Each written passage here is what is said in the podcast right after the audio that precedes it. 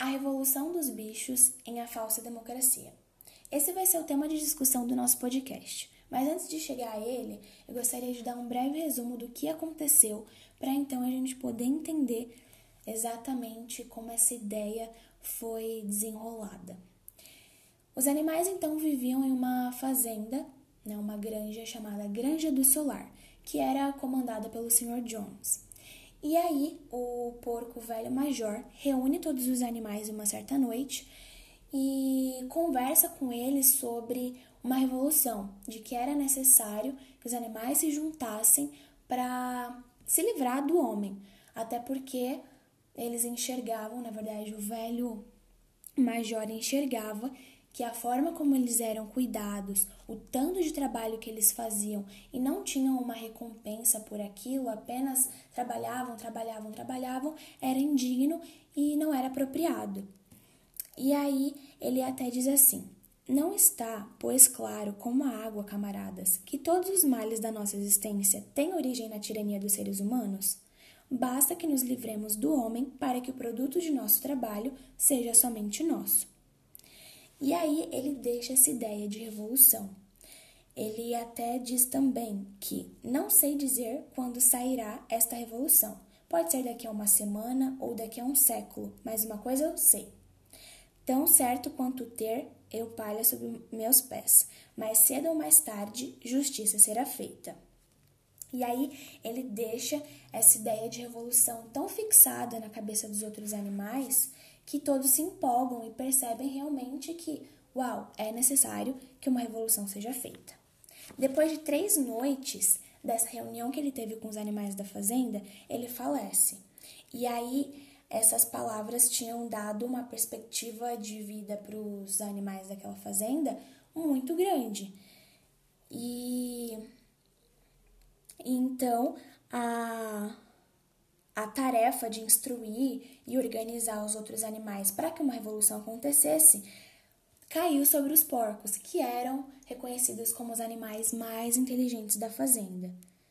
Entre eles se destaca o Bola de Neve e Napoleão, que ficaram responsáveis por liderar todo o grupo de animais da fazenda.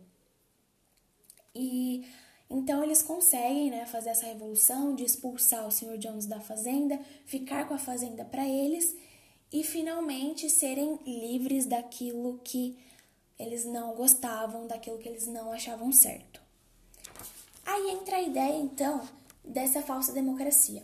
No primeiro momento, tudo acontecia lindamente, havia reuniões onde todos podiam expor as suas opiniões, é, o que eles queriam, o que eles não queriam, o que eles concordavam, o que eles não concordavam. Mas conforme a fazenda ia crescendo, os animais iam conseguindo se organizar, os porcos vão ganhando essa coisa de ah, o poder, né? e isso começa a trazer uma ganância muito, muito forte para eles. Então, ele acaba trazendo essa ideia de uma falsa democracia. Na verdade, quando eu estava lendo, eu pude perceber essa ideia de falsa democracia. Tem um momento do livro que os animais eles falam que aprendem a ler e a escrever e na verdade não Alguns não passavam do ABCD, do abecedário, outros apenas conseguiam ler algumas frases, e aí acaba que essa ideia de que todos poderiam dar a sua opinião não é mais tão certa quanto antes.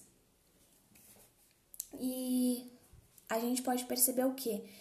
Que num sistema de liderança, de governo, enfim, há também essa ideia de falsa democracia? Será que a gente está realmente exercendo o poder que a gente tem de expor as nossas opiniões? E será que elas realmente estão sendo colocadas é, como importantes? E até quando eu estava lendo, eu pensei: caraca, isso lembra muito a questão do Enem, quando foi colocada uma votação e para decidir a data da prova e os alunos né, deram opinião, mas o que foi decidido não foi de acordo com a votação desses alunos. Então, é essa ideia de eu coloco você para participar, mas na verdade eu, eu não estou dando uma atenção para aquilo que você diz e levando realmente em consideração.